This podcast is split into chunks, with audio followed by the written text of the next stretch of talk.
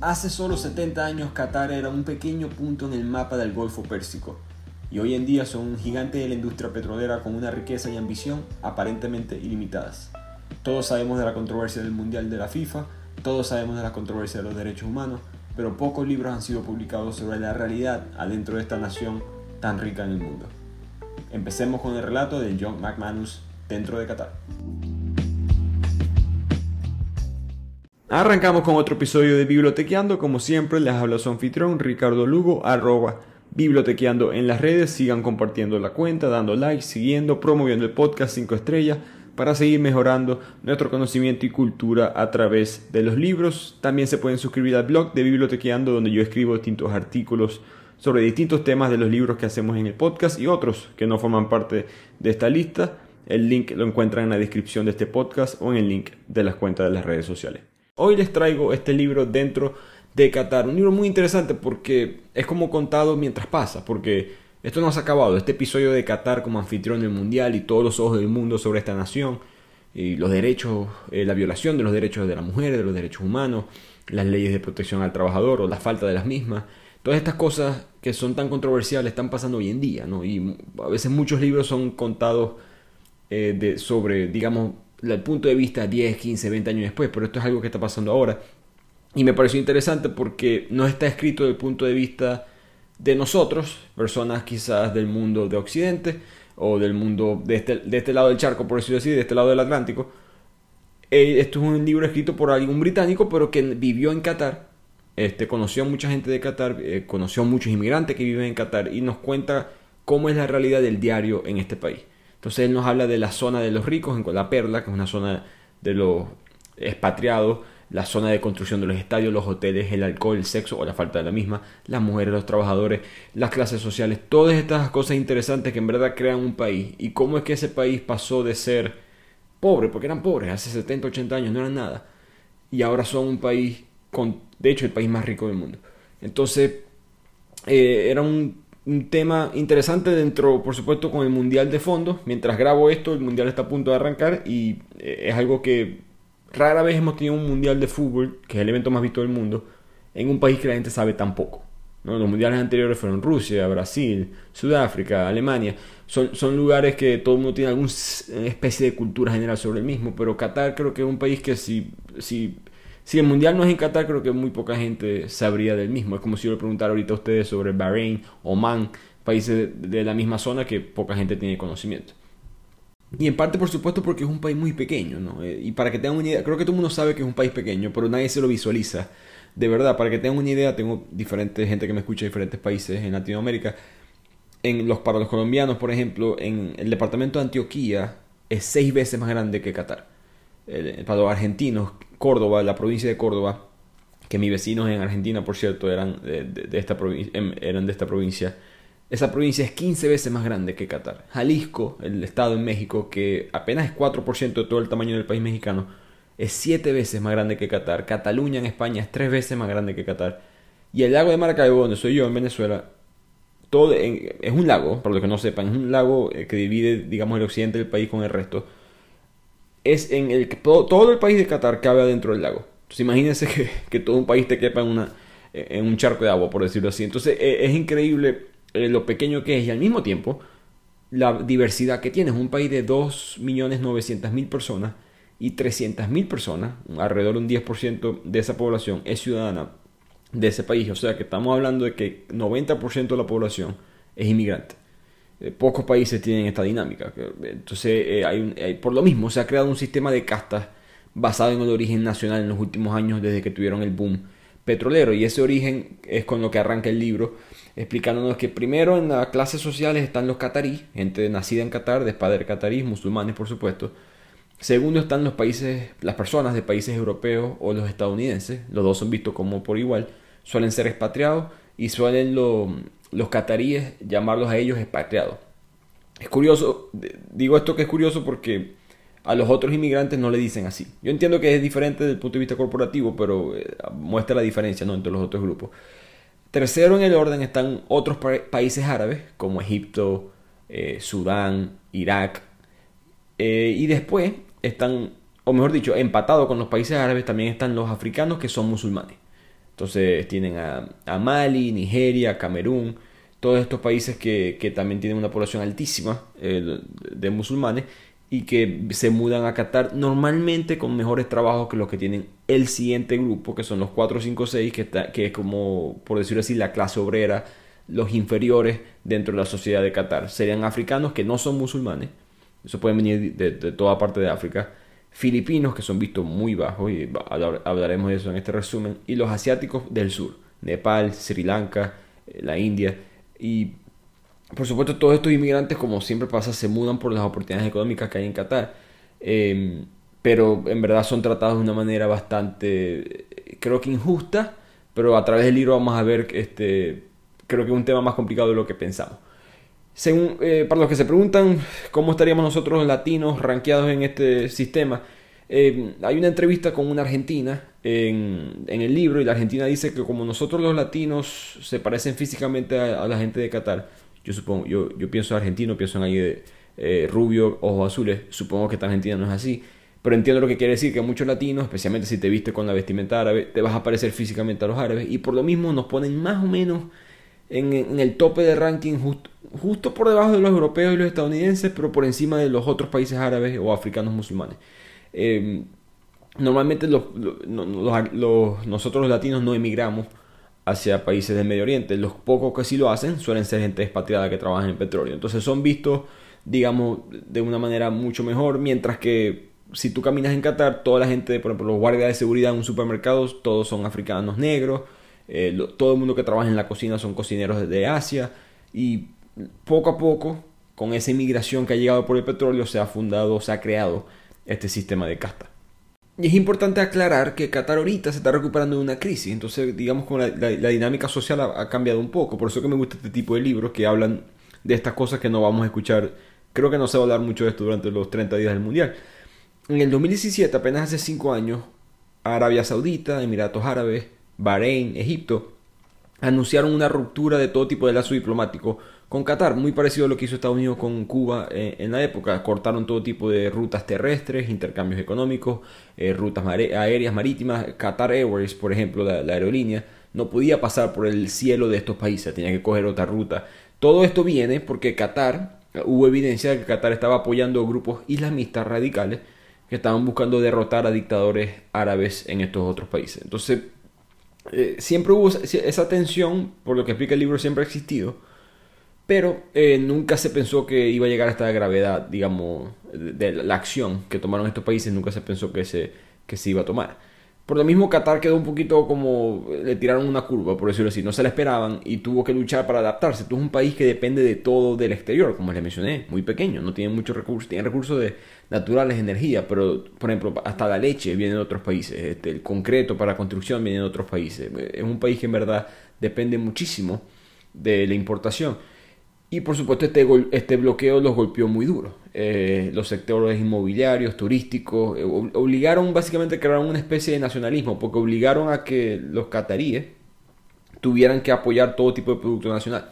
Y cuando esto pasó, irónicamente, los otros países que querían este, dañar, eh, digamos, o debilitar a Qatar, lo que hicieron fue fortalecer al jeque, que se llama Tamim bin Hamad, que es el que está ahorita en poder, y él eh, básicamente creó esta nueva, este nuevo sentimiento de nosotros contra el mundo, y eh, la gente empezó a apoyarlo mucho más de lo que lo estaba apoyando antes. En Qatar, por si acaso, no hay elecciones, esto es una especie, de, como siempre en los países de esto del Medio Oriente, una especie de monarquía, y em, a veces es muy importante para ellos que el pueblo esté contento, por mucho que no tengan muchas opciones, el pueblo tiene que estar contento, contento y este bloqueo los ayudó. El embargo acaba de terminar el año pasado entonces se ven, pero todavía, como dice el autor, cuando si vas a Qatar ahorita, el mundial probablemente va a ser diferente, pero si vas a Qatar ahorita, es como si entras a un bar después de que alguien se acaba de caer a golpe. Y no, viste la pelea, pero quedan restos de todo lo que pasó. Y así fue, así es como se veía Qatar hace poco, pero las cosas están mejorando. Por supuesto, Qatar ahorita es el tercer país más rico del mundo, si, si lo mides por el, basado por lo menos en el PIB per cápita. En otras palabras, cuánto dinero genera el país por ciudadano, Qatar genera 97 mil dólares al año por ciudadano y los ciudadanos no tienen que pagar impuestos en lo absoluto, 0%. Voy repito, los ciudadanos, no, no todo el mundo.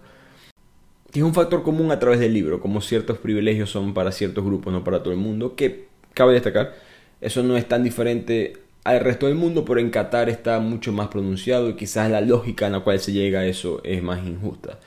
Em, pero hablando más de la cultura y de las cosas que se realizan en el diario, una especie, una práctica que realizan los cataríes es la halconería. Si han visto alguna vez un halcón, el, ave, puesto en el brazo de alguien, normalmente el brazo está protegido con un, guante de cuero.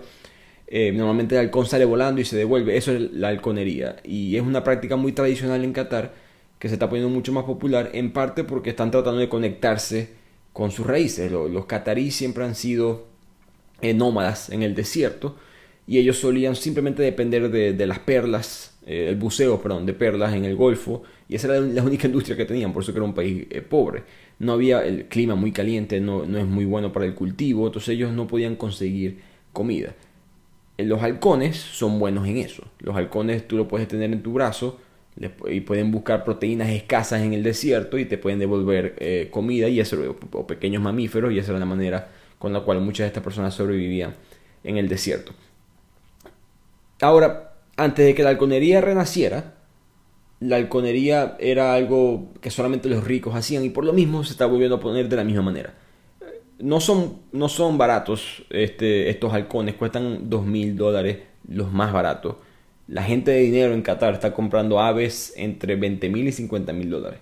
Y ya busqué ahorita, está investigando más sobre eso y hubo un ave que se vendió hace poco por 250 mil dólares. Así que son un alto símbolo de estatus social para las familias árabes, específicamente para las familias reales. Y por lo mismo los inmigrantes no pueden pagar esto. Los únicos que a veces invitan grupos no cataríes a, hacer esta práctica son los expatriados. Y esto viene nuevamente eh, por, por qué los expatriados o los europeos estadounidenses son tan respetados, por decirlo así, en Qatar son vistos inferiores, no que no lo sean, pero son respetados, eh, es porque les enseñaron a ser ricos, ¿no? Cuando el parecido, Venezuela, por ejemplo, eh, hubo un día muy famoso que se llamó el día que llovió negro, hace ya 100 años en mi estado, que literalmente explotó negro, el petróleo empezó a salir de la nada y de repente, a la vaina, somos ricos. 100 eh, años después no lo somos, pero ese fue el pensamiento que se pensaba. Qatar, cuando eso pasó, tuvieron algo muy parecido en 1939, cuando llegaron a ese punto, ellos decidieron tomar una ruta diferente. Quizás otros países empezaron a desarrollar sus propias empresas, etc. Qatar no hizo eso. Qatar dejó que otras empresas extranjeras llegaran y le enseñaran a ellos cómo ser ricos, básicamente. Y ahí viene el respeto que ellos tienen a los estadounidenses, a los europeos, a los británicos principalmente. Eh, fue, eh, Qatar no era nadie y esta gente les enseñó a ellos cómo ser ricos. Y de ahí Qatar dijo, dale, no importa que todo sea privado, pero todo después va para la corona Em, más adelante, por supuesto, hay contratos, tratos, comisiones, todo va para la corona y después la corona le devuelve al pueblo, pero no vamos a necesariamente este, obligar que el pueblo esté en las posiciones de alto cargo en la industria petrolera. Están, están empezando a hacer eso. Apenas hace unos 5 años empezaron a poner leyes de, nacionalización que obliga a las empresas a tener cataríes en distintos puestos más altos en las empresas. Por eso nunca había sido así. Ahora, ¿por qué Qatar protege tanto a sus, a sus ciudadanos? Tiene cierta... De hecho, me sorprendió eso en el libro, como hasta inmigrantes defienden este, ciertos puntos de cómo Qatar trata a sus ciudadanos por encima de los demás. No la, no la diferencia en la casta social, ni la diferencia en la violación de los derechos laborales y todas estas cosas que vamos a hablar pronto, sino en el aspecto de la, la dinámica de la población. ¿no? Para que tengan una idea, Nepal tiene 400.000 personas en Qatar, Egipto 300.000, Bangladesh 400, la India 700. Solamente hay 330.000 ciudadanos cataríes. O sea, imagínense que la India tiene más del doble que eso en ese país. Entonces, cuando eso es así, es difícil imaginarse el país no proteger a sus a su ciudadanos. Una, una británica que sale hablando en el libro dice que, bueno, si en Inglaterra 90% de las personas fueran de Francia, probablemente las leyes cambiarían, ¿no? Y para poder tener todos estos servicios de salud, educación, etcétera, hay que tener ciertas este, limitaciones. No me, no me, esperaba eso, no me esperaba que tantos grupos defendieran, digamos, eh, no, repito, no el sistema de las castas sociales, sino, o mejor dicho, el sistema, de, el sistema de las castas nacionales, sino el sistema de, de, impuestos, los privilegios para los ciudadanos, etcétera, etcétera. Ahora, sacarse, si están pensando en mudarse a Qatar y sacarse la ciudadanía qatarí, olvídense, es imposible. Eh, si eres de hecho, solamente importa el linaje del padre, el linaje de la madre, no importa. Eh, que cabe destacar, el libro no habla mucho de las mujeres. Obviamente habla de, las diferencias entre los hombres y las mujeres, pero el autor, a pesar de vivir ahí años, nunca pudo interactuar con mujeres. No es, no es fácil. Eh, obviamente no se puede hablar con mujeres a menos que sea algún, familiar, eh, con digamos en comercio, etcétera, pero hablar tú con una mujer, una extraña, no es fácil. Eh, es un país que 70% de la población es, hombre. No es fácil poder vivir y escuchar la opinión de las mujeres porque probablemente lo hacen en secreto, es muy difícil para ellas hablar en frente de un hombre y por supuesto le da miedo hablar en frente de un, de un extranjero. Entonces, el hombre es el que importa en el aspecto de la nacionalización por, descendencia. Em, las personas, por ejemplo, que nacen de madre catarí, pero que el padre es extranjero, no puedes tener la ciudadanía por descendencia, tendrías que aplicar de otra manera. Si quieres aplicar para nosotros como naturalización, tienes que vivir en Qatar 25 años, 25 años de tu vida con menos de dos meses de ausencia por año. De hecho, solamente dan 100 ciudadanías al año. Es el cupo y mucho menos que eso a veces son aprobados. Eh, tienes que tener buena reputación, carácter, tienes que saber hablar árabe y no puedes tener ningún, lo que ellos llaman ningún tipo de creencia relacionada con la virtud o el honor de alguien. En otras palabras, no puedes estar creyendo en otras cosas muy diferentes a las ideologías eh, musulmanas del, del país. Esto es lo que hace que, por supuesto, que el país sea tan disparejo en cuanto a la relación hombres y mujeres. Hay 300 hombres por cada mujer, por cada 100 mujeres, perdón y por la, la, realidad de que todos los inmigrantes que llegan son hombres, ninguna mujer, pienso yo, le gustaría mudarse para Qatar, a menos que sea empleada de, de una empresa extranjera y sea protegida bajo este, ese mundo, o, al mismo tiempo una esposa de, o hija de alguien, familiar de alguien que trabaja en, en, en empresa petrolera. Pero no hay mujeres mudándose a Qatar, solamente hombres de todos estos países asiáticos, africanos, musulmanes. Por lo mismo, hay muy pocas mujeres en la calle, de hecho es algo que que vamos a ver en el libro, las mujeres hasta cierto punto les gusta eso porque entonces eh, son más deseadas, por decirlo así. Es, mucho más fácil para ellas elegir con qué hombre eh, van a salir las pocas que pueden hacer eso. Y ya que estamos en ese tema, empecemos a hablar de las mujeres y la igualdad de las mujeres, en el, mejor dicho, la desigualdad de las mujeres en el país de Qatar. Em, no es tan grave como la gente lo piensa. Em, los, los, gobernantes de Qatar y varias personas, ciudadanos de Qatar que hablan en el libro, eh, mencionan lo mismo, como no hay, digamos, hay una imagen del mundo de que el Medio Oriente o es Arabia Saudita o es Dubai. Dubai siendo el lugar chévere, la rumba, la fiesta, todo libre, bla, bla, bla. Arabia Saudita el lugar restrictivo, digamos más parecido a la realidad en el resto del Medio Oriente. Lo que dicen los, los cataríes y el gobierno de Qatar, que todo esto puede ser propaganda por supuesto, pero el gobierno de Qatar habla de que nosotros no somos tan restrictivos como ellos y como otros países en el Golfo.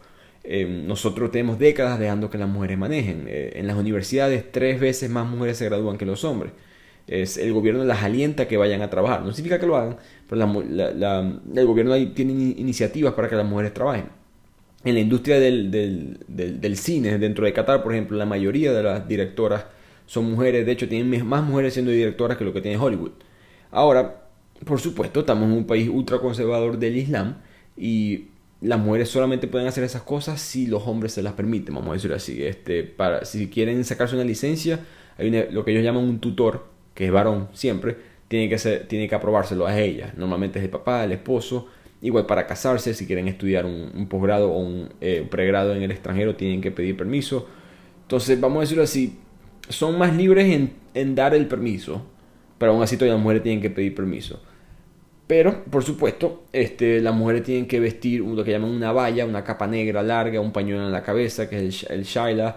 Em, las más conservadoras se cubren todo, eh, todo su rostro, o creo que conservadoras, hay muchas mujeres que eligen vestirse así, pero también hay muchos hombres que las obligan a vestirse así, así que las familias más conservadoras son las que hacen que sus mujeres se vistan con esos, esos velos que solamente se le ven los ojos. Ahora, curiosamente, muchas mujeres ya que este, la naturaleza siempre consigue la manera, como la frase esa de Jurassic Park, ¿no? Siempre hay, siempre hay la forma.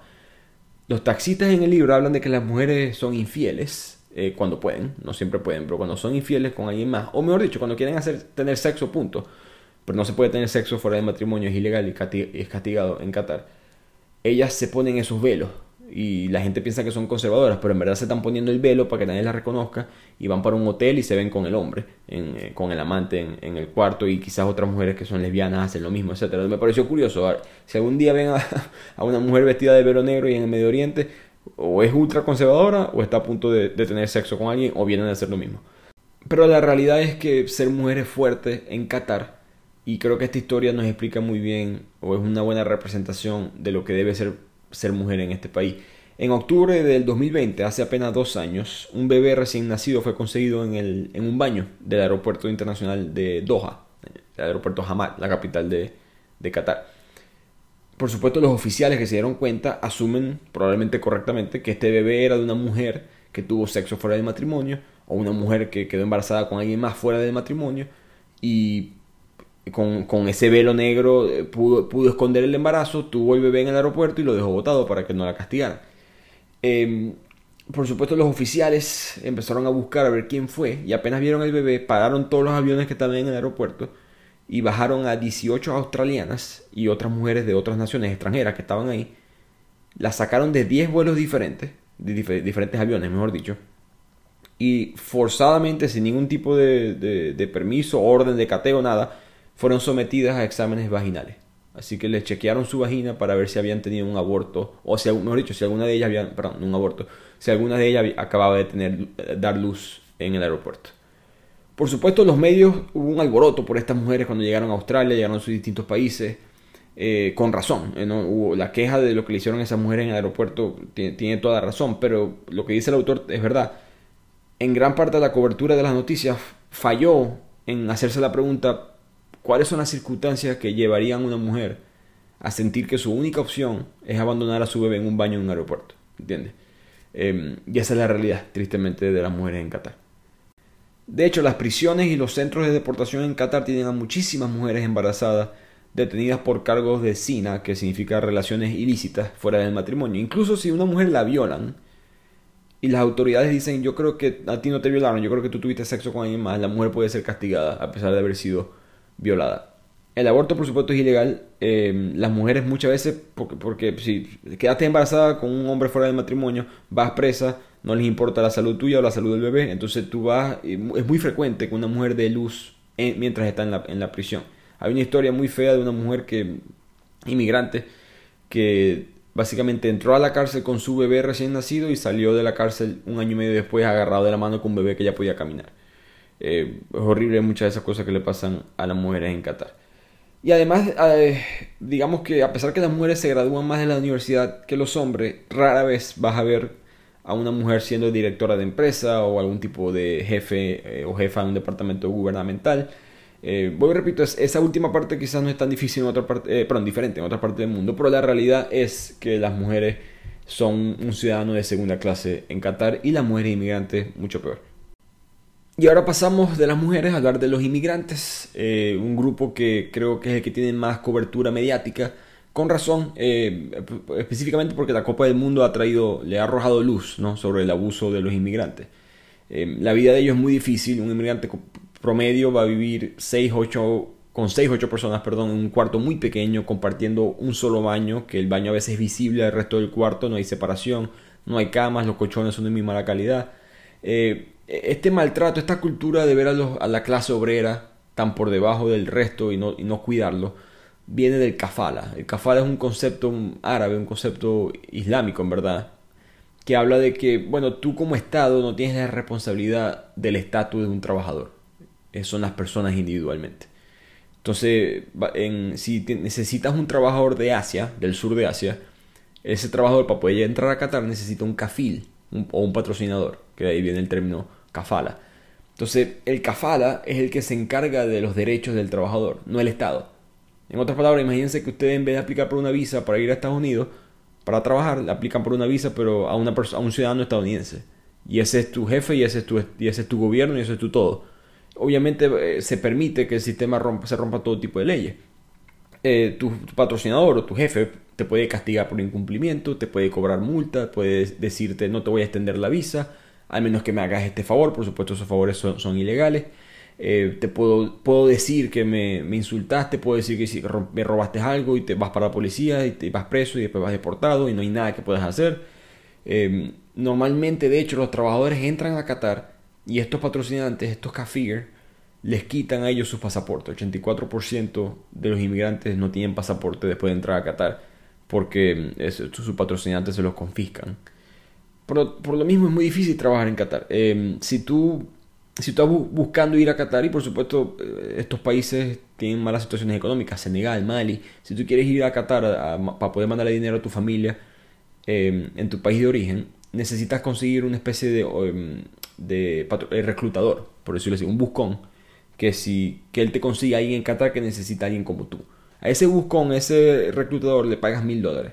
Y después en Qatar vas a ganar, en esos em, empleos de, de baja clase, por decirlo así, como dicen los cataríes, 300 dólares al mes. Entonces imagínate que le debes 1000 dólares a alguien, no tienes pasaporte y tienes que ganar 300 dólares al mes, mandar dinero a tu familia, poder sobrevivir en Qatar. ¿Cuánto te vas a tardar en poder pagar eso? ¿Qué pasa si tu jefe dice, no, sabes que te voy a cambiar el contrato? Tu contrato decía que ganabas 500 al mes, ahora te va a pagar 400, al menos que hagas esto. Que eso pasa mucho en Qatar, porque, bueno, repito, el gobierno no tiene ningún tipo de, de vigilancia sobre esto. Eh, a veces llegas a Qatar con un contrato firmado, a veces llegas a Qatar sin contrato firmado, pero aún así el patrocinante viene y dice, sabes que yo ya cambié el contrato y ya te quita el pasaporte, ¿qué vas a hacer? Entonces eh, es una manera de tener esclavitud, una esclavitud moderna, em, y por eso es que ellos tienen que vivir en esas zonas, en esos campos de trabajo, eh, normalmente en los suburbios, en las afueras de Doha, de la capital, y el gobierno históricamente, vamos a decirlo así, siempre ha mirado hacia el otro lado nunca le ha prestado atención. Eh, ellos consideran que estas son las leyes y si no te gusta no, no, no, venga. ¿no? Y hemos visto esa actitud bastante con el Mundial. Eh, eso está bien, eso está mal. Eh, como actitud creo que en este extremo está muy mal. En otras cosas tiene un poco más de sentido y la vemos en, el libro. pero en conclusión, la vida del inmigrante es, horrible. se violan muchos derechos humanos aquí. trabajan 10 horas al día, 6 días a la semana a veces trabajan 7 días a la semana, eh, dependiendo de su religión, su, digamos, qué tan bien respetados son por su patrocinante. Ahora, eh, lo que nosotros conocemos como el trabajo de, inmigrantes en Qatar, la mayoría, es por el mundial, ¿no? Todo lo que ha pasado con los inmigrantes que han muerto en la construcción de los estadios. Eh, The, Guardian, un periódico británico, declaró hace un año que se, contaron que 6.500 migrantes habían muerto entre el 2010 y el 2020. 37 de los cuales estaban trabajando directamente para el proyecto de la Copa del Mundo. Eso es algo que, yo, por ejemplo, no sabía. Eh, en realidad, la mayoría de las cosas que están pasando eh, de los trabajadores que mueren, no mueren en la, construcción del estadio, mueren en otro lugar. De hecho, solamente 4% de la fuerza laboral trabaja para los estadios que se están construyendo para el Mundial de la FIFA. Bueno, ya, ya están construidos. Entonces, eh, no, no es que no hay que culpar a la FIFA, por si acaso, pero digamos que si solucionamos lo de la FIFA, en verdad no estamos arreglando tanto. Ayuda, pero 96% de la gente todavía tiene un problema. Que es más o menos lo que está pasando, ¿no? Porque esta cantidad provocó, por supuesto, indignación. Eh, todas estas muertes, eh, básicamente las muertes por, si acaso, nadie se enteraba porque la carta lo reportaba, se enteraban porque la familia decían, hey, tengo tiempo que no sé de mi, de mi esposo, tengo tiempo que no sé de mi hijo, ¿qué ha pasado? Y eh, gente desaparecida por más de un año, básicamente son asumidos que fueron eh, eh, murieron en algún tipo de accidente de construcción. Ahora, Qatar lo que dice, el gobierno de Qatar lo que dice, y los cataríes dicen que, bueno, no siempre es que mueren porque no los cuidamos, es que aquí hay mucho calor. Y no todo el mundo está tan acostumbrado. Recordemos que el promedio de Qatar, eh, yo me quejaba de Maracaibo, no soy yo, pero en Qatar 42 grados centígrados promedio de temperatura, 45 a veces en el verano. Ese, ese calor extremo eh, juega un papel significativo en las muertes, pero por supuesto una empresa, digamos, un gobierno que funcione tiene protocolos para evitar que esto suceda. ¿no? Em, la OIT eh, dice que hay muy poca falta de datos para que ellos puedan hacer ese, ese argumento, pero básicamente ese número de 6.500 migrantes, vamos a decir así, no es verdad. No, no, es que no sea mentira, sino que eh, hemos tenido que asumir cuál es el número. De que han muerto miles de personas, se sabe, eso no, no, es, no hay ningún tipo de discusión. El problema es que los números del, gobierno de Qatar no son, no se puede confiar, eh, y los números de un periódico tampoco. Lo que se puede hacer es un análisis de las muertes que, como, como, hacemos con el COVID, ¿no? ¿Cuáles son las muertes inexplicables? Como no, no, sabemos siempre si alguien murió de COVID o no, tenemos que comparar cuántas muertes no se pueden explicar en el 2019, antes del COVID, y después ver cuántas muertes hay ahorita en el 2021, factorizar el porcentaje de la población, etcétera, así uno entiende cuántas muertes son en realidad culpables em, del COVID. Algo parecido se está haciendo en los estudios en, Qatar, se están viendo cuántas de estas muertes de causas naturales o enfermedades cardiovasculares o que se desmayó por un calor, etcétera, este, en verdad pasaban antes comparado con ahora Y lo que se ha, digamos, concluido es que lo que el Guardian, el periódico, dijo hace unos eh, par de años, eh, es bastante cerca de la cifra. Em, básicamente están, eh, cada año están muriendo alrededor de 600 a 700 trabajadores en, en, el mundo de la construcción. Cuando la gente se entró de esto, el enfoque fue por la FIFA. Esto es algo, digamos, eso es bueno, pero habla un poco de la hipocresía de, la sociedad. Nosotros solamente le prestamos atención a esto por, el Mundial de Fútbol, porque de resto nadie, nadie estaba hablando de esto. Y como les mencioné, solamente 4% del trabajo eh, de construcción es para el Mundial de Fútbol. Entonces, eh, eh, falta, hay, más procesos que se tienen que realizar. De hecho, la FIFA metió presión en el 2017 con toda, toda esta presión mediática y quitaron este concepto del kafala para los, para los trabajadores del, de los estadios. Mejor dicho, no es que quitaron el, concepto de Cafala, pero crearon organizaciones que eran un intermediario entre los patrocinantes del Cafala y los trabajadores de los estadios. Y ahí empezó a reducir drásticamente, este, o mejor dicho, a mejorar drásticamente las condiciones de trabajo de estos trabajadores en, en la construcción de los estadios para la Copa del Mundo. Pero 96% de los trabajadores en Qatar no están cubiertos por esta auditoría mejorada. Así que todo, todo se mantiene igual y recordemos que a lo que se acaba el mundial se acabó el mundial y la, la, realidad vuelve. Pasó lo mismo en Sudáfrica, pasó lo mismo en Brasil, pasó lo mismo en Rusia. Entonces, eh, mientras no se quite, digamos que la conclusión en todo esto de los inmigrantes, mientras siga existiendo la, ley del kafala, no hay mucho que podamos hacer. Ahora, cabe destacar, creo que hay que siempre hay que dar todo el, todo el paisaje completo, eh, que es lo que hace este libro. No todos los inmigrantes le va mal. No, esos son los inmigrantes que obviamente no, esto, no, esto no es aceptable, esto no es una excusa, pero hay muchos inmigrantes asiáticos que les ha ido bien porque son ingenieros, trabajan en el mundo del petróleo. En otras palabras, si trabajas en petróleo, estás bien. Hay muchos profesionales de otras partes del Medio Oriente, Líbano, Túnez, Jordania, Palestina, que como hablan árabe, entonces trabajan en, a veces tienen trabajos educativos, legales, gubernamentales. La enfermería en Qatar está dominada por filipinos, eh, principalmente mujeres filipinas.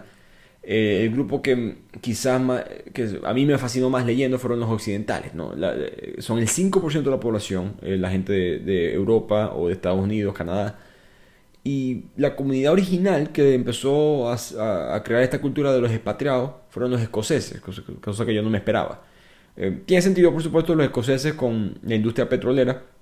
En Escocia, Aberdeen, que queda como al noreste de Escocia, de ahí empezaron a irse poco a poco hacia Doha cuando el World Boom de los petroleros. Si alguna vez yo tuve el, privilegio de poder visitar Escocia hace poco, un país muy bonito, pero es bastante, en ciertas partes, bastante económico. No, no voy a decir el nivel de otros países como España, Italia, que si vas por unos pueblos, eh, creo que con cualquier sueldo eres más o menos rico, pero en, en Escocia se dieron cuenta los escoceses, si voy para Doha, me pagan todo este dinero expatriado, me pagan la vivienda, me pagan la educación, etcétera, etcétera yo puedo retirarme mucho más rápido. Entonces empezó poco a poco una ola de escoceses que empezaron a llegar en los 90 eh, a Doha. Entonces si, si escuchas la opinión de estos escoceses que, que vivieron en Doha en esa época, eh, es muy interesante porque ellos dicen que, que Qatar ha cambiado. Que primero como era tan pequeño, había tan poquitas personas, uno se podía involucrar mucho más en la sociedad. Los cataríes te permitían como que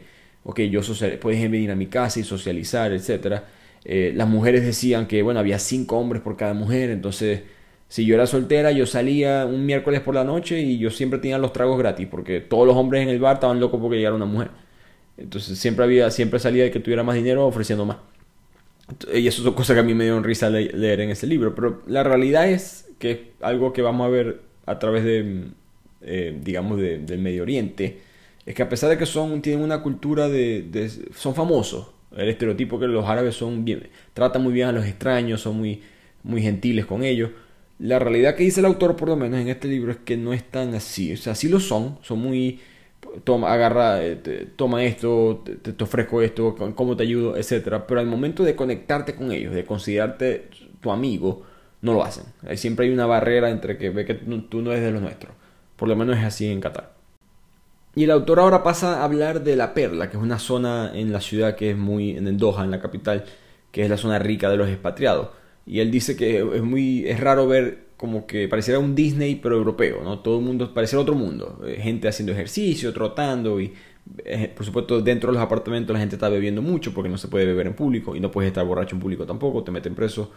Eh, la gente vive como reyes, pero también, esto me pareció interesante, también tienen inmigrantes. También tienen gente que son inmigrantes, pero con de buen, buen recurso. También tienen sus inmigrantes de bajo recurso. Y esto me parece a mí eh, curioso porque no lo había pensado. Eh, resulta que en Qatar, la mayoría de los empleados, estos, todas estas muertes que hay en las construcciones de los estadios, en verdad no son contratados por, por ciudadanos cataríes. Son contratados por empresas que trabajan en otros inmigrantes. Entonces, después daremos más detalles, pero básicamente todo es contratista, ¿no? Y a veces los contratistas contratan a otros subcontratistas y su subcontratista contrata a otros subcontratistas. Entonces, si yo necesito, por ejemplo, 500 empleados para un, proyecto de construcción y yo llamo a mi, mi, compañía de contratista usual, la que me ayuda a construir esto, yo soy el catarí en este ejemplo, yo llamo a alguien más. ¿Es alguien más? A lo mejor es catarí, a lo mejor no, probablemente no. Y él me dice, ¿qué te va a decir? Mentira, que no tiene 500 empleados. Te dice que sí, dale, no importa. En verdad tiene 100. Entonces después llama a otra empresa que tiene que necesito 400 más. Y esa otra empresa que ya por seguro no son cataríes, dicen, no, yo tengo, yo tengo 200, dale, yo te digo que sí. Y después esa empresa consigue 200 más y así van. Entonces al momento de que un trabajo arranca, es difícil saber quién es el patrocinante de toda esta gente. Es difícil saber quién verá trajo a todas estas personas a Qatar. Y eso es algo este, interesante porque entonces no se le puede echar, por supuesto, la culpa para mí, o mejor dicho, todo empieza por el kafala pero los diferentes grupos se aprovechan del kafala, no son solamente los ciudadanos de Qatar y también los grupos, este, digamos, europeos estadounidenses se aprovechan del poco costo de la mano de obra y tienen sirvientas, inmigrantes, choferes, etcétera, que están ganando sueldos muy bajos comparado a lo que ganarían en otro mundo. Y me, me pareció este, interesante como el autor habla con una británica que le dice, no te sientes mal por como que tú sabes cómo son las cosas aquí y tal, y estás viviendo como rey, y aquí estás contratando a una gente que está ganando una miseria y sus pasaportes, etcétera. Y ella dice, bueno, pero cuando, o sea, yo, no sé cómo, yo no sé qué hacer. O sea, yo, yo en la, década de los 90, por ejemplo, cuando llegaron los polacos, tú no dijiste nada, porque el, autor también es británico. Los polacos en los 90, este, después de la caída de, la Unión Soviética, empezaron a e, emigrar hacia Inglaterra y estaban trabajando en construcción, están viviendo en habitaciones de 6 o 7 personas en muy poco, muy poco espacio, mandaban dinero de regreso a, a Barça o a distintas partes de Polonia. Y ella dice, para mí no es nada diferente. Y si nosotros hicimos lo mismo antes, ¿qué diferencia hay eso con esto? Entonces, vuelvo y repito, eh, creo que en Qatar todo el mundo cae, habla del valor, hemos hablado de eso en otros libros, el peso del, del, ambiente, ¿no? Como tú tienes tus valores o puedes pensar diferente si quieres, pero al momento que llegas a un mundo donde las cosas se hacen así, la gente hace las cosas así. Pero siguen siendo segundos en el escalón social. Eh, Dave, un británico, cuenta de que él iba manejando y un catarí se le atravesó y el catarí lo acusó, y le dijo que era mentira, un catarí lo acusó de que él le sacó el dedo. De que el Dave le sacó la madre, por decirlo así como decimos en Venezuela, eh, le sacó el dedo del medio a alguien más. Y eso es ilegal en Qatar, no se puede decir grosería, mucho menos en público y lo deportaron por lo mismo. Entonces, siempre tu palabra como inmigrante vale mucho menos que la palabra de un ciudadano y siempre van a ser vistos como los otros. Y eso, eh, eso es un, digamos, una conclusión del libro. La transacción, perdón, la, relación entre los inmigrantes en Qatar y los, los ciudadanos siempre es una, una relación transaccional. Eh, no es más nada que tú estás haciendo esto para mí, tú estás aquí trabajando, mejorando la industria petrolera, eso me ayuda a mí como país, chévere, pero no es que te quiero aquí necesariamente, me alegro que estés aquí, te voy a tratar bien porque es parte de mi cultura, pero aquí recuerda que nosotros somos los que mandamos acá. Y por lo mismo es difícil saber qué es lo que piensan los catarí. Eh, no hay ningún tipo de acceso a ellos eh, culturalmente. Tendrían que ellos hablar sobre su propia cultura y ellos tienen que estar, eh, vuelvo repito, esto, eso no es una democracia, no hay libertad de expresión, o vamos a decirlo, hay un límite en, la libertad de expresión ellos no pueden estar diciendo las cosas como ellos quizás en verdad las piensan. Entonces hay, una cierta barrera entre lo que es un, el entendimiento entre alguien de Qatar y un extranjero. Ahora, una de las cosas que el autor sí consiguió, que me pareció interesante, fue el, sobre el Mundial de Fútbol. Él empezó a preguntar a la gente cómo se sentían y tal. Y ellos dijeron, pues estamos felices, estamos orgullosos de ser anfitriones, pero en verdad nosotros no queríamos hacer esto. Esto ha sido un problema para nosotros. O sea, esto ha sido eh, demasiada presión mediática, nos están criticando, la gente nos está viendo mal, eh, el mundo occidental por supuesto nos está, ellos piensan que hay un poco de racismo involucrado también y no, no, eh, no, no vale la pena hacer anfitrión de un mundial para que te ataquen la cultura. Y ellos, la, la sensación dentro de, Qatar es que nosotros no elegimos ser anfitriones, ustedes votaron por nosotros, no nosotros. Por supuesto, recordemos, creo que los venezolanos entendemos esto muy bien, ¿no? No podemos criticar a un ciudadano eh, cuando estamos en verdad criticando al gobierno. El gobierno de Qatar fue el que en verdad este, realizó todos estos tratos con ciertos este, oficiales de la FIFA para poder conseguir el mundial. El ciudadano no hizo eso. El ciudadano al principio, ah, bueno, lo conseguimos, chévere. Pero ahora que han, digamos, como que pagado la factura socialmente, culturalmente, mediáticamente, ellos están diciendo, hey, al final de cuentas nosotros no, o sea, si, era, si esto iba a ser así, ¿para qué nos eligieron a nosotros? Y el argumento para mí tiene sentido, ¿no? Entonces, ya que hablamos de todos estos problemas de, de, violaciones a los derechos humanos, derechos del trabajo, ¿a quién culpamos? Una pregunta que se hace el autor que me pareció a mí muy interesante y, la respuesta es más complicada de lo que pensamos, ¿no? Algo que aprendí del libro, ¿no? Ahorita con, el, con la Copa del Mundo, todo el mundo quiere como que, qué desgracia Qatar y todo esto, arreglen eso. Pues, no es una varita mágica, nadie la tiene. Ningún problema es tan fácil así. Em, y lo que habla el autor es que recordemos que el vínculo entre el, el, el, coprime, entre los abusos y los responsables, no siempre es tan claro. ¿no? Están los contratistas, están los subcontratistas, están los subcontratistas de los subcontratistas. Em, eh, es, muy, es un área muy gris determinar y apuntar el dedo a alguien para saber quién es específicamente el culpable de que este trabajador, eh, Ricardo Lugo, sea el que esté siendo este, abusado. El autor, por lo mismo, nos da tres opciones y básicamente nos deja la pregunta para que uno decida personalmente quién es el más culpable. Eh, la primera opción son los empleadores, estos patrocinantes, estas personas que se aprovechan del sistema de CAFALA, este sistema de leyes de inmigración descentralizada, que ellos básicamente el gobierno les dice a ellos, tú, tú, tú te encárgate del bienestar de ese empleado, de ese trabajador. Entonces ellos deciden cuáles son las condiciones eh, de trabajo para sus empleados. Esto es obviamente fácil de culparlos, pero al mismo tiempo el autor dice, bueno, tú simplemente estás haciendo eh, lo que el gobierno te deja hacer, uno, y dos, muchos de estos empleadores patrocinantes en verdad no son gente de Qatar, son otros inmigrantes. Hay mucha gente de la India, hay mucha gente de, Sri Lanka, que trabajan en, estos, en estas compañías de construcción, estas subcontratistas, y ellos son los que contratan a más personas de su propio país y son los que contratan, tratan mal a esos inmigrantes. Eso pasa en todas partes del mundo. ¿no? Eh, yo lo he visto en Estados Unidos con venezolanos que contratan venezolanos y no estoy diciendo, no hacen esto, por si acaso, no, no, no somos así. Pero siempre hay ese, hay una especie de, eso tiene un nombre, se me, se me, se me va la palabra, pero por ejemplo, un, latino que se muda a Estados Unidos nunca va a tratar mal a un estadounidense, ¿no? Es muy difícil que, lo, trate con falta de respeto, pero un latino a otro latino es diferente. Y eso es más o menos lo que está pasando en Qatar. Él dice que, bueno, sí, los cataríes eh, no les importa, eh, pero al mismo tiempo la mayoría de estos crímenes, o mejor dicho, la mayoría de estos abusos son realizados entre inmigrantes a otro inmigrante. El segundo potencial culpable es el gobierno. Ellos son los que crearon este sistema de kafala, ellos son los que tienen esta autoridad para reformar las leyes, pero el autor menciona, digamos, como que el argumento en contra de eso es que el gobierno no tiene carta blanca para cambiar la cultura. No, tú tienes que, tú puedes cambiar una ley mañana, no significa que la gente le vaya a gustar y no significa que la gente la vaya a aplicar. Eh, entre cambiar una ley y aplicarla son dos cosas diferentes. Y el tercer culpable pueden ser los ciudadanos, como les mencioné antes. El autor quedó sorprendido de que la gente no le importa la gente de Qatar dice como que, ajá, yo no, yo, no le dije a esa gente que viniera para acá, esas son las leyes. Eh, si, ya saben que hay abuso aquí, no vengan. Eh, y ese es el sentimiento de muchas personas en Qatar. No estoy de acuerdo por si acaso, pero eso no ayuda, ¿no? Si, no si, si los ciudadanos, que son los que tienen el poder, los trabajos, el dinero, no le meten presión al gobierno, no le meten presión a estas subcontratistas, a los empleadores, entonces no, no se puede hacer mucho. La conclusión es, ustedes deciden, para mí la respuesta es una combinación de estas tres. Eh, creo que le pongo un poquito más de peso al gobierno, todo empieza de arriba hacia abajo en estos países.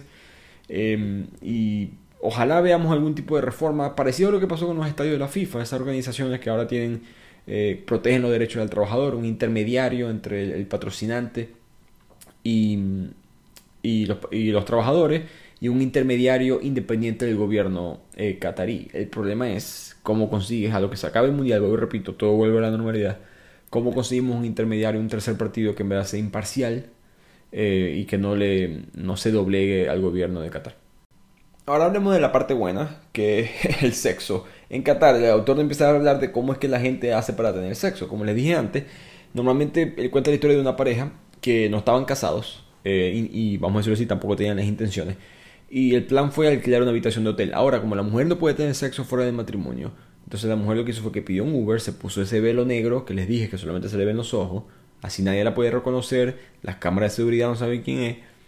Entró al hotel, se entró al cuarto, hicieron lo suyo y después salió y el hombre salió 15 minutos después de que ella eh, había llegado.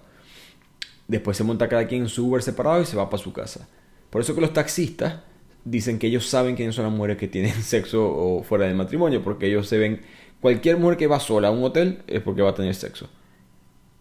Eh, no sé si eso es tan diferente en otras partes del mundo, eh, pero es curioso que eso, como, les dije, siempre hay la manera, ¿no? Eh, Tinder, la, por supuesto la aplicación muy famosa para conocer personas, suelen ser relaciones amorosas.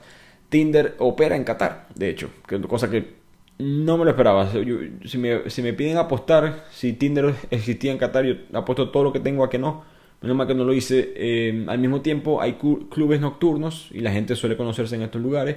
Como le dije antes, hay mucho más hombres que mujeres, entonces es mejor para la mujer el club nocturno, por decirlo así, que para el hombre.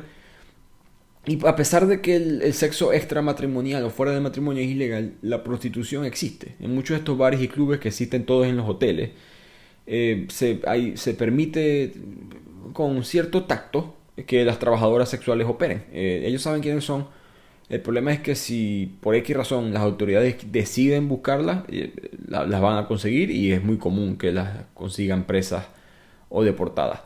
Em, ahora, el sexo en Qatar, por supuesto, ningún tipo de acto sexual, creo que algo que había que aclarar, que se está viendo mucho ahorita en los medios, que por ejemplo que los gays no pueden expresarse con nadie sexualmente, eh, besarse con su pareja en la calle y tal, eso en verdad no se puede hacer para nadie. No estoy defendiendo esto por si acaso, pero estoy aclarando. la, expresión amorosa, física, con, hacia otra persona no, no, es aceptada dentro de la sociedad de Qatar. Así que, tristemente, este, la gente tiene que hacer todos estos trucos para poder tener sexo con alguien más. Bueno, pasemos a hablar ahora, ya que hablamos del sexo, del hermano, primo, hermano del sexo, que es el alcohol. Eh, el alcohol solamente se consigue en los hoteles de, Doha, de Qatar, perdón, y lo que se considera en, Doha, lo que la frase muy común es que los hoteles son los pulmones de la ciudad. Ahí es, donde realmente se vive como que una especie de cultura, hay tanto los expatriados, los turistas, los cataríes que este, a veces quieren beber. En el año 2000, para que tengan una idea, solamente había 19 hoteles en todo Qatar, todo el país, solamente había 19 hoteles. Hoy, 22 años después, hay 200. Entonces, los hoteles se han convertido en un boom en Qatar. Eh, los precios de alcohol son extremadamente caros. No sé cómo van a estar para el mundial. Pero en Qatar, normalmente una cerveza de 330 mililitros, que no es muy grande, cuesta 12 dólares. Que mm, durante el mundial se habla de que va a estar probablemente en 20 dólares. La razón es porque hay un impuesto del pecado. Mucha risa ese término, pero hay un impuesto al pecado del 100%. Entonces, si en verdad, si una cerveza te cuesta 20 dólares en Qatar, en otro país te hubiese costado 10. Eh, o mejor dicho, si en esta ideología del, pecado musulmán, etcétera, te hubiese costado 10. Eh, Por supuesto, no importa que tan caro pongas el alcohol, la gente va a seguir bebiendo, ¿no? Entonces, eh, ya que son los únicos lugares donde puedas servir alcohol legalmente, todos estos bares, pubs, discotecas en Qatar están en los hoteles. Entonces, ya que el país, ya que el sexo fuera de matrimonio es ilegal, eh, uno, si tú quieres tener sexo, tienes que ir a un motel, no hay otra manera. Tienes que ir a, un bar de esto, no hay otro lugar en verdad donde socialmente puedes interactuar, interactuar con alguien del sexo opuesto. Pero son un privilegio, ¿no? La mayoría de la población de Qatar no puede frecuentar hoteles, como les había al principio, alguien ganando 300 dólares al mes, no se va a gastar 100 dólares en 5 cervezas. Entonces, eh, es muy difícil para gente de bajos recursos, en verdad, poder disfrutar eh, de la vida en Qatar. Además que para poder ingresar a cualquier bar debes mostrar un pasaporte, ya hablamos que muchos de tus inmigrantes no tienen su pasaporte, o tienes que mostrar algún tipo de permiso de residencia que se te escanea en la puerta, entonces ya el gobierno sabe dónde estás, te pueden buscar a ver si estás borracho, que no se puede estar borracho eh, públicamente en Qatar. Eh, no se puede importar alcohol, tú no puedes llevar alcohol en las maletas, ni comprar alcohol del exterior si vives ahí. Y todo el, todo el país, no la ciudad, todo el país tiene una sola tienda que vende alcohol, que se llama Qatar Distribution Company, QDC, que es básicamente como un almacén, un galpón, en las afueras de Doha. Y para comprar ahí necesitas tener más de 21 años, tener eh, una identificación, un carnet de identificación de Qatar, pagar como unos 40 dólares por la licencia y tener una carta de tu empleador o la prueba de, em, del gobierno que describa tu puesto y tu salario básico. Y mínimo tienes que ganar un sueldo de 850 dólares ah, eh, mensuales. Que como le dije, muchos de estos trabajadores no pueden ganar eso. Ah, y además tienen que comprobar tu estado civil. Entonces, en un lugar así, eh, lo que ha pasado es que se ha creado el sadiki, ¿no? Porque si, si eres pobre y quieres beber en Qatar, todo el mundo quiere beber, no te queda más de otra que empezar a crear tu propio alcohol de contrabando. Y eso es lo que significa el sadiki, que sadiki en árabe significa mi amigo. Y es un licor destilado por aficionados que se venden en la parte trasera de los automóviles. Entonces hay, hay, hay carros que se paran en ciertas calles de Doha y en otras partes de Qatar. Y la gente sabe que ese es el carro que yo le puedo llegar para comprar alcohol si yo quiero. El problema es que por supuesto estos alcoholes no están verificados, por, no llevan ningún tipo de control de calidad, no están hechos por las personas que son. Y hubo una investigación que se realizó por el gobierno de Qatar y se dieron cuenta que el sadiki, este alcohol que se vendía en el área industrial, contenía pentanol y butanol, que son alcoholes que causan daño cerebral y ocular. Hay gente que literalmente toma este alcohol y al día siguiente se despiertan ciegos. Entonces se puede imaginar este, el, riesgo que la gente toma para poder tomar. Eh, no lo hagan si vayan para allá, traten de conseguir la licencia o gástense los 20 dólares en el bar. Yo creo que para nosotros que somos del, mundo occidental, por decirlo así, Latinoamérica, por lo menos este, con mucha influencia de esta cultura, esto es muy difícil para nosotros imaginarlo, ¿no? Que solamente hay un lugar específico donde se pueda tomar, que no puedas tomar en la calle, que no puedas estar borracho, que no se pueda tener sexo fuera del matrimonio. Eh, recuerden, no estamos hablando de, ser infiel, estamos hablando de que no puedes tener sexo hasta que te cases. Eh, son cosas, eh, es una especie de mundo, hace poco hicimos el resumen de, del cuento de la criada, y es una especie de, ese estilo, ¿no? Como que un, un, mundo distópico, un poquito más orientado a oprimir a la mujer, este el hombre termina pagando factura también. Pero, por supuesto, el, el, es, un, es, un, mundo... No me imagino vivir en estos lugares. Creo que los visitaría, no tengo problema con eso. Cada quien puede pensar diferente, pero creo que el Medio Oriente me gustaría ver cómo está dentro de 50 años, porque el mundo está en una dirección y ellos pareciera que en ese aspecto están en otra, pero con todo ese poder económico que tienen, tienen suficiente dinero para decir a los demás, no me importa lo que piense. Y eso es creo que lo que va a pasar yo, una conclusión que yo agarré yo de este libro Qatar no va a cambiar porque un mundial se hizo ahí. Eh, Qatar se va a quedar bastante parecido a lo que es hoy en día.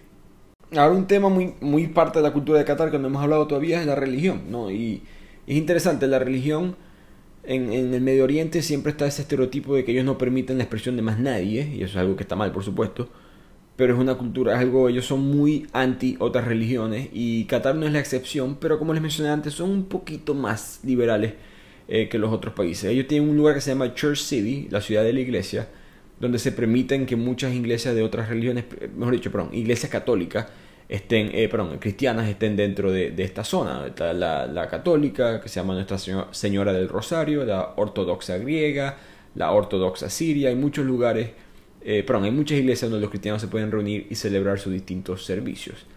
Ahora, como dice una, estadounidense que vive allá, que es cristiana, ella dice, aquí lo que hay en Qatar es una tolerancia limitada.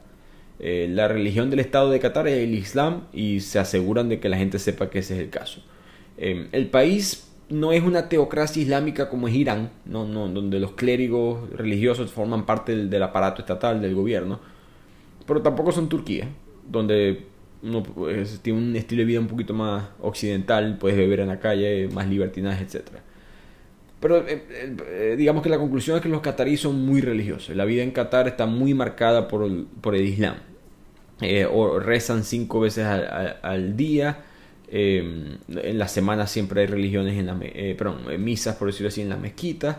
en las radios se, interrumpen, se interrumpe la radio, la música se interrumpe para poder poner oraciones. Todas las instalaciones comerciales cierran en los viernes, que lo, están el viernes como el domingo de los musulmanes como ya hablamos, el alcohol y cualquier tipo de producto anti-musulmán, cerdo, etcétera, está muy estricto eh, o si no prohibido.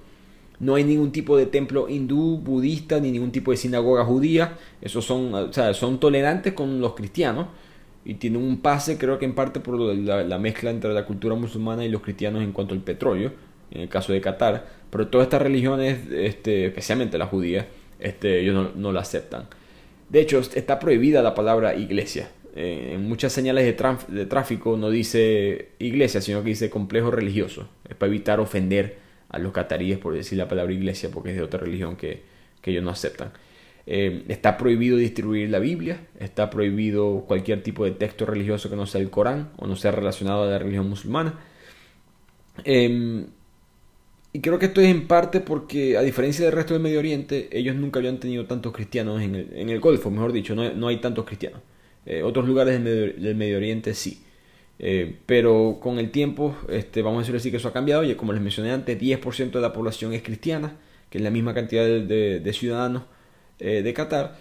Así que vamos a ver cómo esta relación entre religión se va desarrollando con el tiempo. Por supuesto, hay ciudades, en, el, seamos honestos, hay ciudades occidentales que se puede decir lo mismo del Islam. ¿no? Suiza, por ejemplo, ellos, un país respetado en ese aspecto, ellos hicieron una, una, famosa ley eh, llamada la prohibición de minaretes. Minaretes es una estructura de, la, de las mezquitas, eh, eh, musulmanas. En, esto fue en el 2009 y se prohibió este, e, esa, ese tipo de construcción. Y no fue hasta el 2020 que se abrió una mezquita en Atenas, en Grecia, por ejemplo. Entonces, digamos que los musulmanes en ciertos lugares tampoco tienen un lugar de culto oficial, ¿no? Está el debate de que, está bien, que está mal. Creo que por eso que los cataristas también dicen, yo no voy a cambiar mi ley, si a mí no me aceptan en otros lugares, porque voy a aceptarlo yo a ustedes. Y ustedes incluye X religión, orientación sexual, mujeres, etc. Entonces, eh, ese debate de eterno entre ellos nunca se va a acabar y por lo que muestra el libro, son bastante estrictos con sus cosas y ellos no, no, van a adaptarse a los demás. Y por último, en todos estos temas sociales, este, hablemos de las sirvientas o como le decimos en Latinoamérica, estas señoras de servicio, o por lo menos en Venezuela le decimos la señora de servicio. Esto es algo que es muy cultura en Qatar. Hay 176 mil trabajadores domésticos registrados oficialmente en Qatar. La mayoría de ellos son mujeres. Estos son poco, las pocos inmigrantes mujeres que van a Qatar suelen ser señoras que van a trabajar en la casa, trabajo doméstico y viven con su familia anfitriona. El problema es que son llamadas, o sea, es horrible. Hay una mujer que habla de que, por ejemplo, la familia musulmana para la que ella trabaja, le abrió la puerta a unos invitados y dijeron, adelante, adelante, aquí le presento, aquí está mi sirvienta, la criada. Como que ni siquiera le dicen el nombre, son vistas totalmente como un segundo eslabón, ni siquiera, pero un cuarto quinto eslabón en la sociedad. Eh, pasan lo mismo, las mismas cosas que pasan con los, trabajadores de construcción, sus contratos son cambiados ilegalmente, no, el sistema de kafala, etcétera, etcétera. Entonces hay muchos abusos en este, en este aspecto. Eh, tres casos que son para mí fueron los peores eh, que representan la opresión de, específicamente de las mujeres en, el sistema de la sirvienta. Hay una mujer llamada Lenza Lelisa, de 21 años, que tuvo que saltar de un balcón. Se terminó rompiendo ambas piernas por evitar el abuso que le estaba dando el dueño de la casa. Eh, Joana de Mafelis, de 29 años, cuyo cuerpo fue encontrado en un congelador un año después de que ella había sido desaparecida. Obviamente la mató el, dueño. Eh, Tuti Tursilawati, una mujer de la India de 34 años que fue ejecutada por su empleador, que era de Arabia Saudita, después de que ella intentara, de que él, perdón, intentara abusar sexualmente de ella. Y estas cosas son comunes, eh, pasan muy mucho. Eh, imagínense, si tú, si tú tienes un empleado que tú, tú eres la ley en la casa, no tienes que reportártela a nadie. Eh, obviamente el abuso se presta mucho y estos hombres, principalmente hombres, abusan de estas mujeres.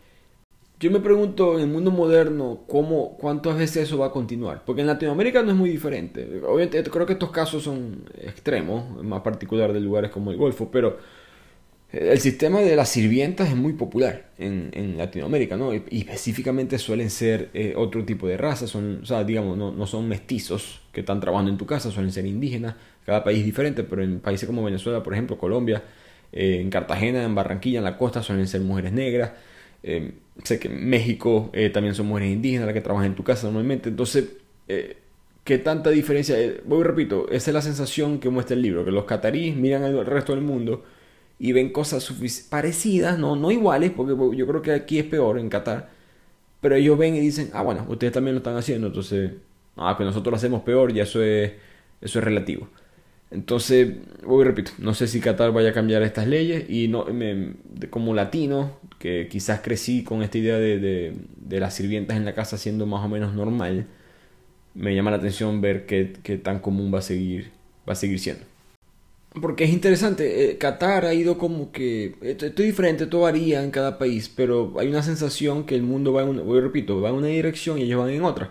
Los jóvenes en Qatar se han puesto este, más conservadores y eh, la, digamos, la ideología conservadora como tal no tiene nada de malo, pero se están yendo ah, como conservadores hacia atrás en ese aspecto, están yendo hacia las cosas malas de, ser conservadores. Los, jóvenes cataríes eh, son de hecho más estrictos con la vestimenta nacional que lo que eran sus padres. En la década de los 60, 70, mucha gente que era expatriada o mucha gente que, era, que son de Qatar dicen que las cosas eran diferentes, era un poquito más libre las cosas, pero todo ha cambiado. Los jóvenes se han puesto más estrictos este, con, digamos, la identidad nacional. Creo que eso pasa en gran parte por la cantidad de inmigrantes. La gente, eh, la gente siempre quiere saber de qué tribu son, el tribalismo que tenemos en la cabeza, el código que ya viene ahí eh, desde que nacemos y, que, tenemos esa, esa necesidad de mostrar de dónde somos y no podemos radicar en ese aspecto. Entonces, los jóvenes cataríes, me sorprendió esta estadística, 43% de los matrimonios de personas de Qatar, de parejas cataríes, son entre parientes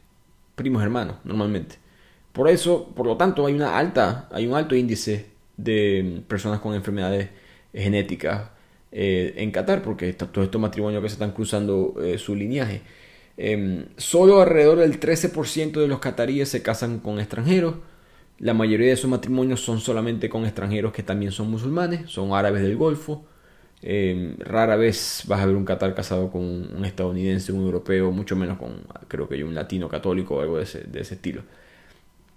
Y por ejemplo, solamente el 61%, el 61 de las mujeres en Qatar eh, casadas y que tienen menos de, de 50 años están a favor de algún tipo de anticoncepción. O sea, pastillas, condones, nada de eso. Entonces, eh, una, voy, repito, una cultura bastante diferente al resto, eh, que es verdad, a mí no me gusta criticar otras culturas aunque lo he hecho en este podcast, pero mi punto es que eh, uno puede tener una opinión, ¿no? Uno puede decir, para mí eso está mal, pero el momento de decirlo a un país cambia las cosas, porque yo creo que eso está mal, eh, eh, ahí se pone complicado, porque la línea entre eso y colonialismo o imperialismo es muy, muy, muy, está muy delgada, para mí, por lo menos. Lo que nos lleva a la pregunta, ¿cuánto tiempo Qatar va a poder seguir haciendo esto? Eso es lo que se pregunta el autor, porque muchas de estas cosas ellos se pueden salir con la suya, por decirlo así, o pueden hacerla, porque hay dinero, ¿no? si, si cada persona en el país tiene un promedio de, de, el Producto Interno Bruto de 95 mil dólares al año, bueno, entonces la gente no se queja mucho. ¿no? Cuando, cuando a ti te dan plata, tú te adaptas las condiciones. Cuando haya, no haya plata, ¿qué va a pasar? ¿no? Y entonces eso es algo que, que es preocupante para Qatar, porque eh, el mundo se está yendo hacia energía renovable. Esto es un país que depende de energía petrolera, energía de gas. Eh, el clima, de hecho, Qatar es el país que emite más eh, dióxido de carbono en el mundo, que solamente significa que el país se va a poner más caliente. Ya les dije que el promedio de, temperatura es 40, a veces 45 grados de temperatura en el verano. Y para el 2070, que en, digamos en, al momento de planear para un gobierno, planes y todo eso es relativamente pronto, hay investigaciones científicas que dicen que el Golfo árabe va a tener una ola de calor ya más allá de los límites de la tolerancia humana. Así que en 50 años, apenas 50 años, piensen en eso, alguien que están haciendo ahorita dentro de 50 años, 48 años para ser más preciso, ya no se va a poder vivir en estos lugares, a menos que por supuesto solamente sea dentro de edificios, etc. Eh, el calor es un problema eh, en Qatar, básicamente, lo que nos dijo el autor. Eh, se gasta mucha energía, el calor es tan fuerte que todo el mundo tiene los aires prendidos no ves mucha gente caminando en la calle porque es tan caliente, todo el mundo siempre maneja, a veces maneja de cuadra a cuadra en carro para evitar sufrir el calor. Em, todos los edificios son muy bonitos, si lo han visto en fotos, es increíble, parece... Eh, Miami se queda atrás, es mucho más bonito que eso. Pero todos los edificios tienen ese estilo como de oficina, pero playero, entonces tienen como que todas las paredes, perdón, todos los espejos son transparentes, entonces no tiene eh, demasiado calor adentro del edificio. Todos los edificios tienen el, aire a millón, entonces eh, hay bastante daño ambiental. Eh, al cual ellos creo que no les importa mucho, están tratando de cambiar eso, pero en cuanto a cambio climático o ellos preocuparles cosas del cambio climático y sus propias circunstancias, lo que dice el autor es que ellos no le están prestando atención porque ellos dependen de esa industria, ellos no van a empezar a actuar diferente a sus propios intereses económicos. Pero por lo mismo, los medios de, pero dicho, el gobierno de Qatar ha contratado bastantes empresas de publicidad y relaciones públicas occidentales para que les cambien la imagen. Em, eso para mí es un poquito peligroso. A mí, yo llegué a trabajar en agencias de, de, mercadeo y un poquito de relaciones públicas y hay una línea muy, muy delgada, muy fina entre relaciones públicas y propaganda. Y cuando los gobiernos son involucrados con este tipo de empresas, y ellos están trabajando para empresas que yo respeto muchísimo, eh, eh, Blue Rubicon, Gray, Blowley Jones, Hill Knowlton, son empresas de relaciones públicas muy respetadas en Londres y en Nueva York. Y ellos están, están básicamente utilizando al occidente y todo ese poder capital, ese poder político, mejor dicho, para lavarle, no lavar el cerebro, no es la palabra correcta, pero para cambiar la percepción de lo que es el Qatar, ¿no? de lo que es Qatar, perdón. Lo hemos visto en el fútbol, que Beckham, Xavi, todos jugadores de fútbol hablan de Qatar y son patrocinantes no solamente del Mundial, sino hasta, hasta antes. Ellos son los dueños de Al Jazeera, uno de los periódicos más respetados en el, Medio Oriente, probablemente el periódico más famoso del, del, idioma árabe. Son los dueños de, de Bean Sports, para la gente que le gusta el deporte. Bean Sports, casi gran, el gran porcentaje del fútbol mundial se, se transmite a través de, de ese canal. Eh, eh, es, eh, tienen bastante poder mediático y la combinación de eso con esta compañía de medios me parece a mí interesante. Lo curioso es que una de las mujeres que trabaja en esta, esta empresa de relaciones públicas le pareció, o sea, se, nota la diferencia en cultura. Estos jeques árabes, llegaban y le decían, bueno, mira, que tienes este dinero, compra el New York Times y compra el Wall Street Journal, compra todos esos periódicos de Estados Unidos y dile que hablen bien nuestro. Y ella como que eso no funciona así de este lado del, charco eso no funciona así, aquí las cosas son un poquito diferentes. No es que no se puedan hacer, que yo sí creo que esas cosas existen, pero no es tan directo, no es como que te doy un sobre con dinero y ya, es más un poquito favores políticos y te ayudo aquí, me ayudas allá. Em, por lo tanto, eh, Qatar está tratando de como que, ok, ¿cuál es el futuro? ¿no? cómo, cambiamos la imagen del país? Eh, ellos tienen una visión nacional 2030 que dice que Qatar va a ser un centro regional para el conocimiento y las actividades de servicios industriales de alto valor. Eso no significa nada, eh, lo que dice el autor. No, o sea, no, dijeron nada. Un documento de 39 páginas. Habla de la transformación de la nación, etcétera, pero no hay un plan claro dentro de ese documento de qué es lo que vamos a hacer, porque hay diferentes avenidas que el país puede tomar. Pueden ser, por ejemplo, Dubái lo tiene muy claro, ¿no? nosotros vamos a hacer turismo. Después de que se acabe el petróleo y la energía, vamos a hacer turismo y ese es nuestro principal, este, digamos, va a ser nuestro principal eh, ingreso. Entonces Qatar tiene que buscar cuál va a ser su principal ingreso después del petróleo. Los medios es una opción, pero no está claro qué tan fácil es hacer eso. Sí, Al Jazeera, Beansport, todo lo demás, pero es un país que no promueve la libertad de la expresión. Es muy difícil que haya un centro mediático donde, donde no hay libertad de expresión.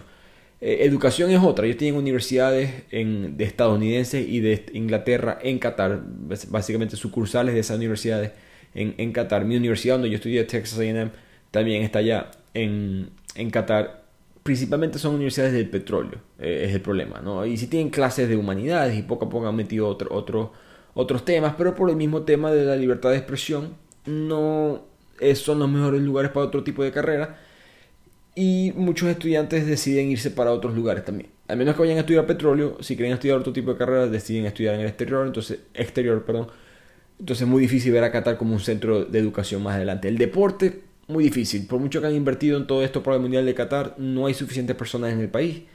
Turismo ya lo agarró Dubai, finanzas mismo, igual. Dubai es un centro financiero al mismo tiempo, en muchas conferencias, mucho eh, el futuro económico del Medio Oriente es discutido siempre en Dubai. Ciencia y, tecnología es posible, ellos invierten bastante en innovación, pero ninguna idea radicalmente buena ha salido de Doha todavía, de la capital de Qatar. Así que no es digno ni siquiera de... no, no, no, podemos asumir que Qatar de repente se va a convertir en un centro de, la innovación tecnológica como lo es este, quizás Silicon Valley en San Francisco en, Estados Unidos.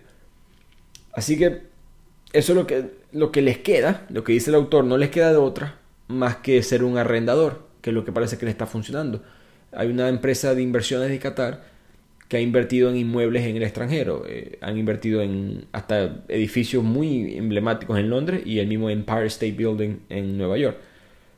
Pero hay una especie de confusión, vamos a decirlo así. No, no está claro si esa va a ser la ruta. Entonces Qatar queda la duda, ¿no? Este, a pesar de todo este avance que tienen comparado con otros países del Golfo, voy repito, no son Dubai, pero tienen bastante avance comparado con Arabia Saudita, eh, Bahrein, pero queda, eh, tienen, están trancados en el juego. Eh, tienen una carta que han utilizado muy bien y que se han abusado de ella, que es el petróleo, y pronto se les va a acabar y no hay un plan claro de qué es lo que va a pasar en el futuro.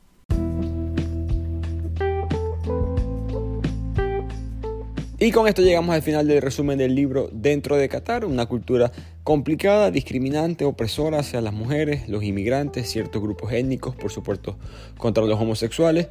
Y esperemos que esto, esta lupa que tiene el mundo encima de este pequeño país en el Golfo Pérsico se mantenga después del Mundial para que por lo menos se puedan corregir las cosas y sea un paso en la dirección correcta. Los espero la próxima semana en otro resumen del podcast de Bibliotequeando.